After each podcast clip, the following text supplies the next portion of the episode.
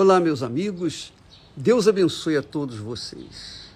Que o Espírito Santo venha iluminar cada um de vocês e, através de cada um de vocês, seus familiares, seus vizinhos, seus amigos, por onde quer que você for, você venha espargir a luz do Espírito Santo, que ele venha se revelar através de você para tantos quantos você estiver em comunhão.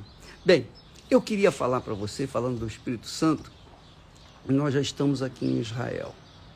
E domingo agora nós estaremos lá no cenáculo, onde o Espírito Santo desceu pela primeira vez no dia de Pentecostes. Agora mesmo são Aí no Brasil são duas, duas e três da manhã, né? Aqui já são oito horas da manhã, oito e três.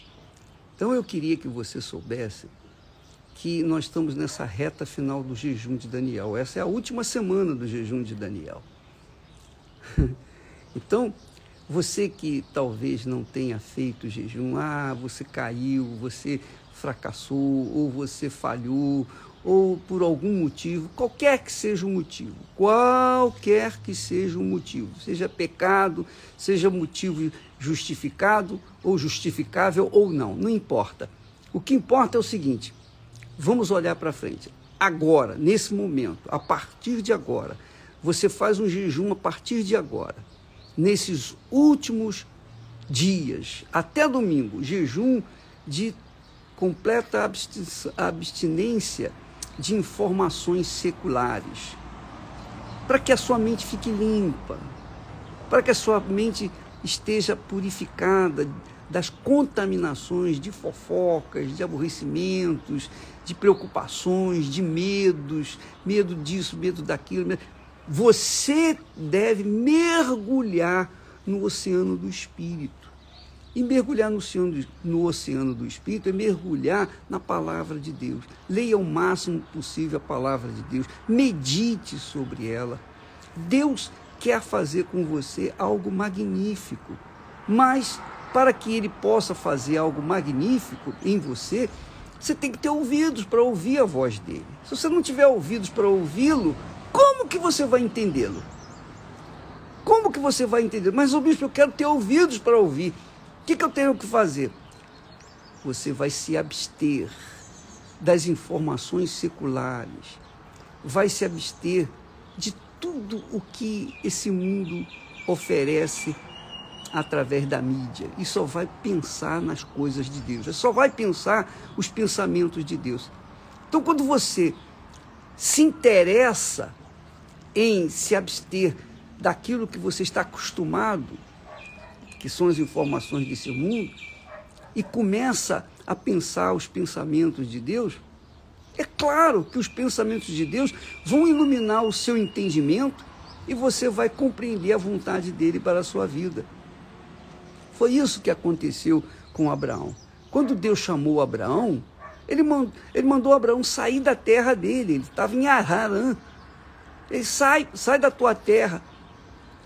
Tem que sair da terra tem que fazer abstinência da parentela, da, das informações, do, do vício, do, dos vícios da, que as cidades trazem para dentro da gente.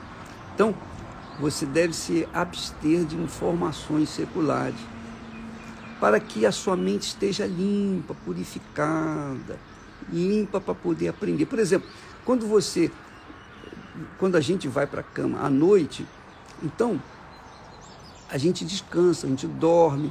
Quando chega pela manhã, o nosso pensamento está limpo, né? Está mais assim claro para entender as coisas, né? Então, quando você faz o jejum de Daniel, os seus pensamentos ficam claros, transparentes, para você compreender, ter poder para compreender a palavra de Deus. E então se dirigir por ela. Quando Deus falou para Abraão, sai da tua terra, foi para isso. Olha, não, não viva no meio desse pessoal seu que é incrédulo, idólatra. Não, não, não se misture. Saia daí. Então, quando a gente faz o jejum de Daniel, a gente sai do mundo secular, desse mundo hostil, desse mundo cruel, injusto, mal, perverso. A gente espiritualmente, mentalmente, a gente deixa esse mundo e mergulhamos então a nossa fé, a nossa mente, a nossa inteligência, a nossa razão no que está escrito na palavra de Deus. E a palavra de Deus então nos dá a direção, a diretriz para que a gente possa dar passos firmes e tomar posse das suas promessas, de tudo aquilo que Deus tem prometido. Tá bom? Então, vamos seguir no, no jejum de Daniel e dia, no domingo agora, neste domingo, nós estaremos diretamente ao vivo lá do cenáculo onde o Espírito Santo desceu sobre os 120 é, servos que estavam ali. Jesus disse para os discípulos antes de subir aos céus: Ele disse: Olha, esperai em Jerusalém, esperai. Então havia moradores de outras regiões, de outras cidades, mas Jesus disse: esperai em Jerusalém, quer dizer, esperai lá no cenáculo, em outras palavras.